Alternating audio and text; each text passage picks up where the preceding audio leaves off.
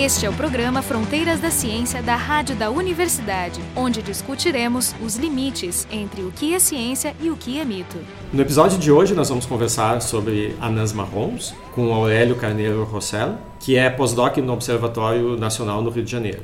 E conversando junto com ele, eu, Jefferson Arenzon e a Carolina Brito, ambos do Departamento de Física da URGS. O Aurélio participa desse grande projeto de colaboração internacional que é o DES, Dark Energy Survey. Vamos começar por aí. O que, que exatamente é essa colaboração? Quais são os objetivos? Bom, Dark Energy Survey é um levantamento principalmente de galáxias com o objetivo de estudar a, a natureza da, da energia escura. A energia escura, a níveis de, de densidade de energia no universo, supostamente é o mais abundante e ao mesmo tempo o mais desconhecido. Não se sabe o que é, que está causando, porque o que se viu no começo do, do século, que o universo se está expandindo aceleradamente, quando os modelos anteriores se pensava que não, que o universo tinha que estar freando. E aí, 15 anos atrás, se descobriu isso e finalmente começou um esforço de tentar estudar essa expansão acelerada do universo.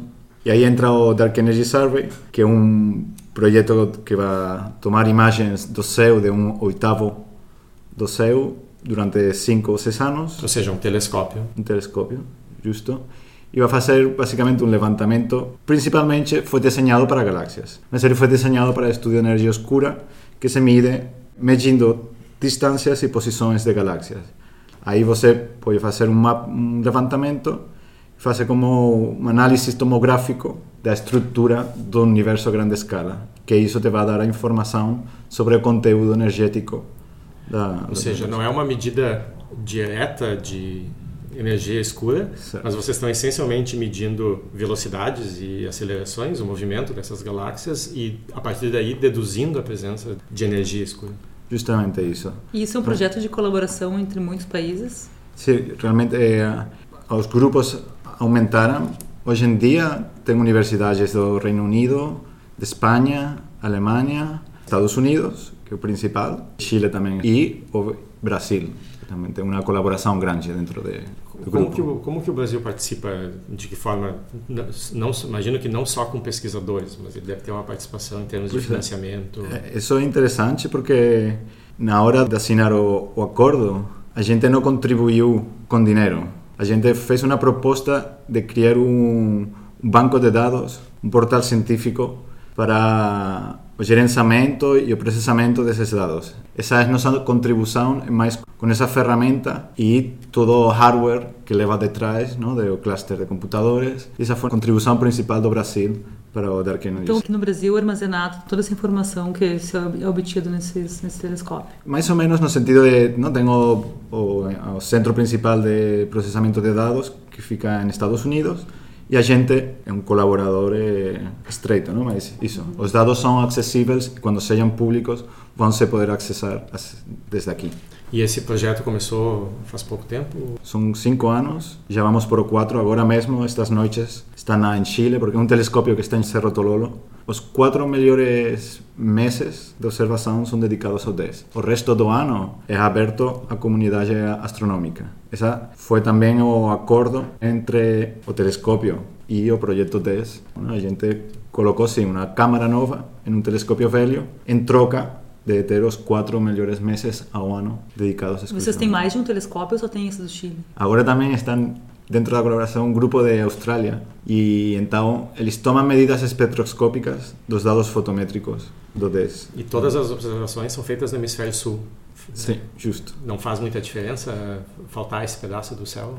Sim, mas por um lado, eu acho que foi mais por a disponibilidade de onde estava o telescópio e por o tempo de duração, também não dava para observar o céu todo. Então, eu acho que a gente teve que focar em um hemisfério. E esse tipo de observação não faz muita diferença? O telescópio está na Terra ou se vocês tivessem acesso ao Hubble, algum telescópio espacial? É.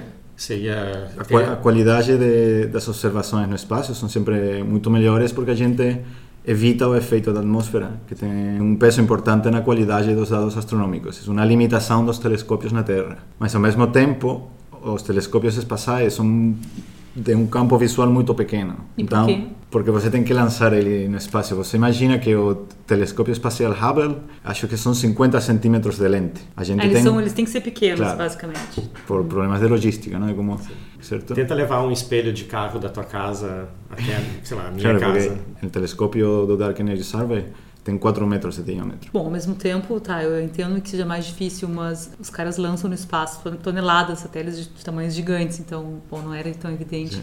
Ah, claro. Talvez no futuro eles possam entender. E, e também por os objetivos científicos, ¿no? porque, claro, os telescópios espaciais são muito bons, talvez, para medidas individuais de objetos ¿no? Claro que particulares. vocês querem larga escala. Exato. A gente quer estudar o universo como um todo, ¿no? o cosmos. E o que, que muda, por exemplo, assim, se vocês quisessem focar num dado planeta, e se eu quiser focar no céu inteiro, no caso de identificação de galáxias, que é o objetivo de vocês, o que, que é exatamente o ponto crucial? Quando você, por exemplo, observa um objeto individual, você vai estudar as características físicas desse objeto, pois eh, temperaturas, eh, massas, características espectrais, ¿no? líneas de emissão de diferentes eh, moléculas. ¿no? Porque também existem telescópios na Terra que se dedicam a objetos pontuais. Para nós, não nos interessam as propriedades físicas da galáxia. Nos interessa a galáxia é um ponto de matéria, é um ponto de massa. Realmente a gravitação que vocês estão Exato, olhando. justo. Aham. É, e vocês estão interessados em nas propriedades coletivas das, das galáxias. Basicamente, vocês estão considerando a termodinâmica desses sistemas, né? É, É. um gás de galáxias e É vocês uma querem galáxia comportamento e coletivo. tem essa uma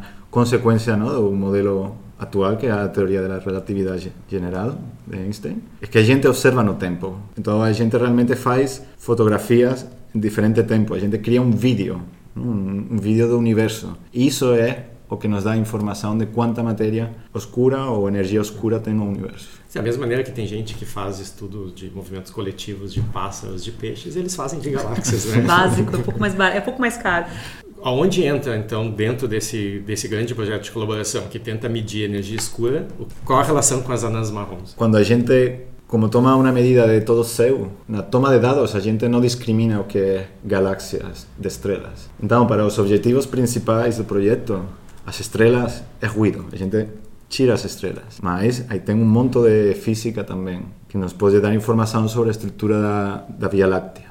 Estou reciclando os dados. Exacto. A gente é lixo zero, totalmente sustentável. Então, ainda que no desenho original as possibilidades de estudio da Via Láctea não estavam incluídas, mas sí que tem um grupo de trabalho muito forte que se carrega do, do estudio da, das estrelas. Então, pois isso, não? a gente toma uma imagem, uma fotografia do céu, e você aí vai ter estrelas e galáxias. Para estudios de de energia oscura, você seleciona as galáxias, mas essas estrelas que você tem em seu campo de visão nos servem também para fazer estudos do, da estrutura da Via Então, o que vocês têm realmente são imagens, uma espécie de imagem de satélite, entre aspas, e vocês separam, então, os maiores e os menores. Basicamente, a divisão principal é por a forma de, dos objetos. As galáxias geralmente são mais elípticas, têm uma forma diferente, enquanto as estrelas são sempre pontos, são, São, são, sim, são, são esféricas, São normalmente. esféricas. Então, essa pergunta é difícil porque eu queria justamente entender, pode ser extremamente enganoso tu olhar só tamanho,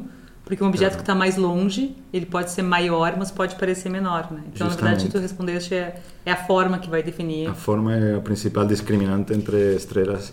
Claro, depois você sempre tem uma se produz uma confusão entre o que você seleciona que é galáxia e o que você seleciona como estrela. A diferença não é não é separada. Em sua amostra de estrela você vai ter uma contaminação pequena de Sim, galáxias. tem algumas galáxias que são esféricas também, né? Exato. Então, essas aí vocês não têm muito como Justo. identificar. Esse é um dos, até que um dos grandes problemas dentro da colaboração é essa separação entre estrela e galáxia. Então isso é uma coisa difícil. Mas uma coisa que eu, que eu, que eu fiquei agora curiosa de entender, quando você fala que vocês querem separar, digamos que a gente conseguisse separar a estrela de galáxia, uma coisa que eu fico curiosa é entender.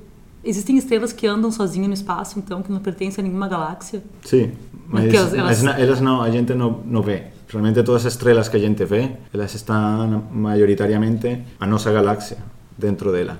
Mas tem, até que porque... Ah, então vocês separam as estrelas da nossa galáxia Exato. das, das, E- das e- outras é, galáxias. exato, ah, desculpa. entendi. Tu tem resolução suficiente para estudar estrelas em outras galáxias? Já se tem. Mas ah, só as do grupo local, as vecinas da, das vizinhas da, Da nossa galáxia. da nossa galáxia. Eu acho que o, o problema de tu pegar uma, uma estrela isolada é ela certamente ela tem que estar na, na região entre galáxias. Uhum. Né? Porque se ela estiver dentro da galáxia, ela está aprisionada. E entre galáxias, tu detectar uma única estrela pois é, é uma fonte ser. de luz muito pequena. Né? E também elas têm, que tá, elas têm que estar tá em transição, né? Porque elas certamente não estão no estado de equilíbrio. Elas estão saindo hum, de uma para outra, não? Não, acho que isso aí... Um, um corpo, um corpo assim, ele poderia estar, tá, então, em equilíbrio é entre é duas galáxias. É longe, né? Então, mesmo... isolada, da, isolada, absolutamente mas isolada. dentro da Via Láctea está isolada. Na Via Láctea, maioritariamente, há espaço vazio.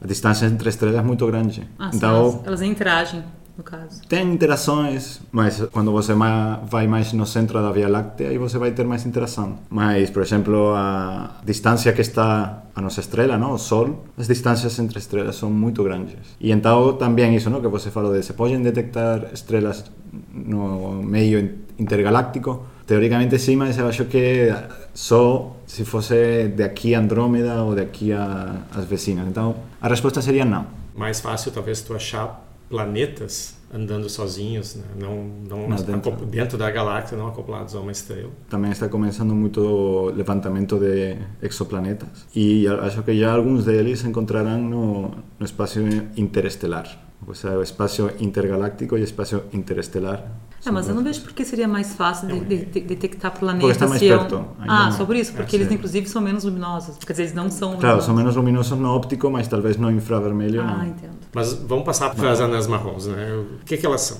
Olha, as anãs marrons, dentro do processo de formação estelar, seria aquelas de menor massa. Eles têm uma massa tão pequena que não chegam à fusão nuclear do hidrogênio em seu núcleo. Não? Pequena quanto? Em torno de 7% da massa do Sol, o equivalente a umas 13 massas de Júpiter, porque elas são muito frias, muito pequenas, e são frias justamente porque não chegam a essa combustão do hidrogênio no núcleo, não? da processos termonucleares.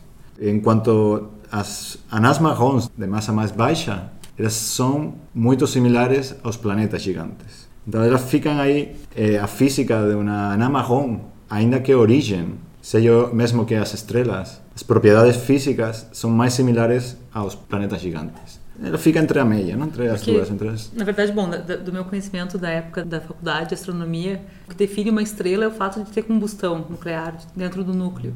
Né? Se essa daí não tem combustão nuclear, eu pergunto por que ela é definida como uma estrela e não um planeta. Basicamente, a única diferença talvez seja a origem, não? como se originou. Uma anã marrom se forma em um meio interestelar por um colapso de uma nuvem de gás só que é muito pouco gás que colapsa nessa anã marrom, enquanto os planetas se formam ao redor, em discos protoplanetários, ao redor de estrelas. Então, essa seria a diferença, às vezes quase única. Ou seja, o planeta ele está acoplado a uma estrela, Isso. enquanto que a anã marrom seria a tal estrela.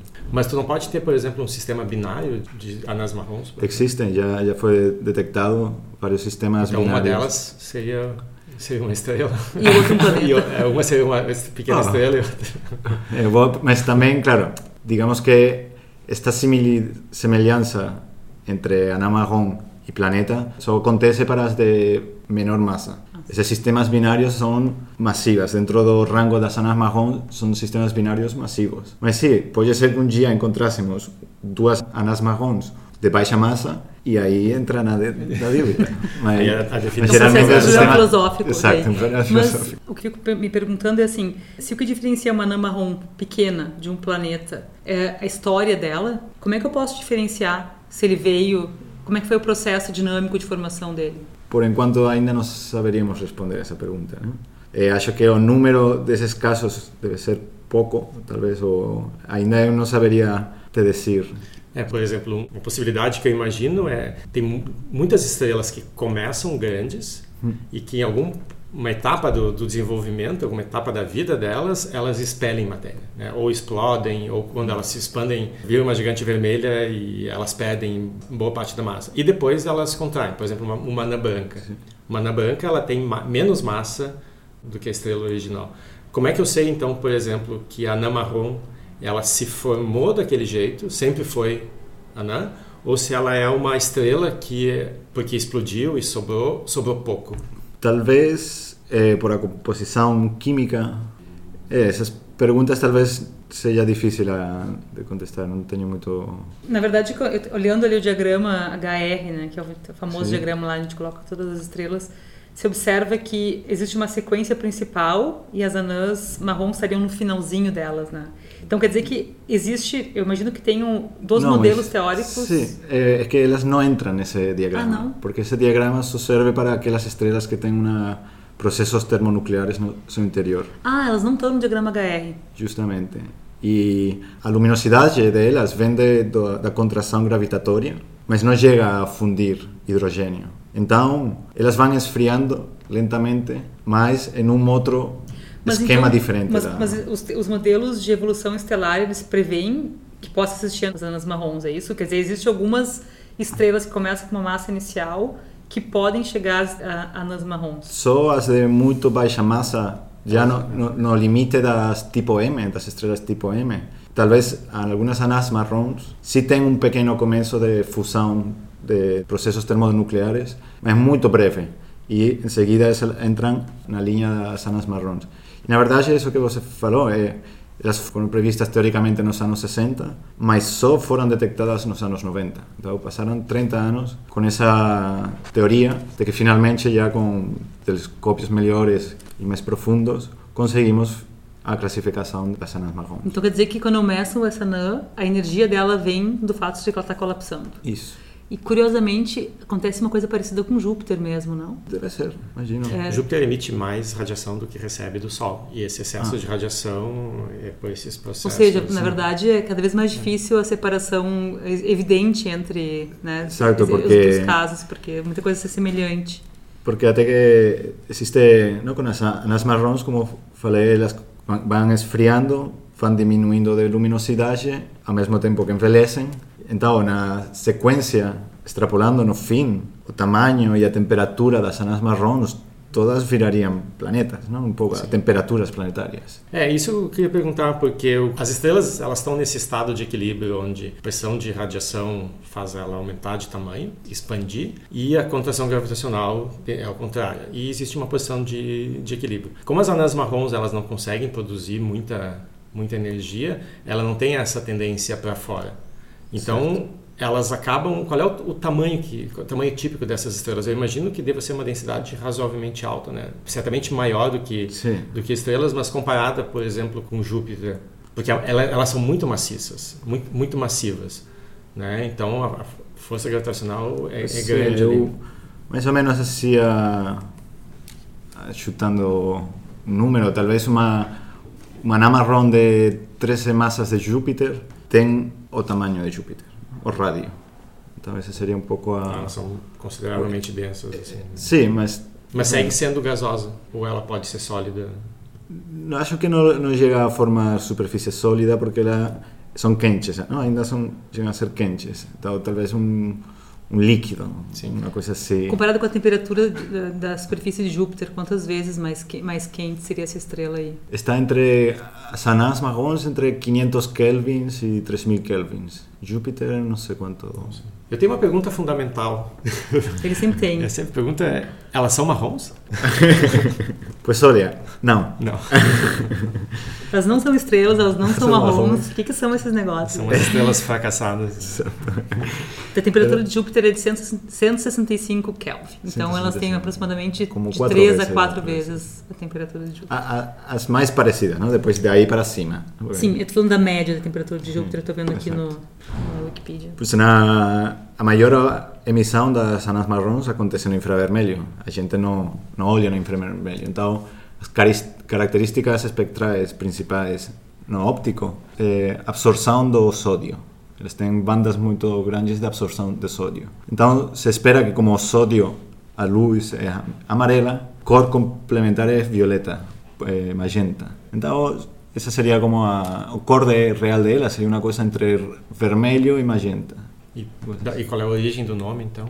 Acho outro dia tentei, outro dia li e não está claro. Acho que não- desde eu acho que porque alguém falou não, black stars, estrelas negras, mas isso dava confusão com buracos negros. Então acho que por é, é a cor que estava sobrando.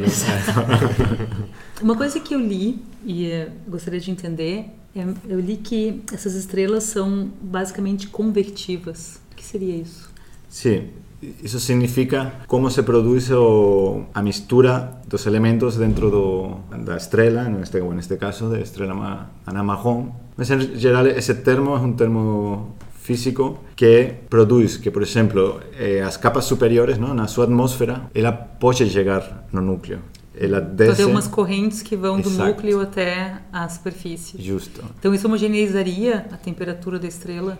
Ho- Homogeneiza mais bem a composição química. Ah, então quer dizer que elas não têm camadas bem distintas de composições Exato. diferentes. Porque no nosso Sol, as correntes de convecção elas estão restritas a uma camada pequena Justo. na, na superfície. né? Justo. Então, realmente, o Sol sí que se produz uma, uma separação não? entre a, talvez a composição química da atmosfera ou da capa superior não tem intercâmbio de matéria com o núcleo. Então, Então, a gente entende isso? Porque normalmente a convecção, se eu penso no processo bem básico, para ter convecção tem que ter acima de uma diferença de temperatura, né? Então, se eu tivesse diferença de temperatura pequena entre o centro e a superfície, não teria esse comportamento. Então, tem que ter uma diferença maior para que exista convecção. mas talvez também tenha a ver com a densidade, né? Ou Talvez- talvez porque numa estrela comum, como tu tem um processo termonuclear que deve acontecer não só no centro, mas numa, numa região Sim. grande, então talvez toda essa região tenha uma temperatura mais ou menos uniforme.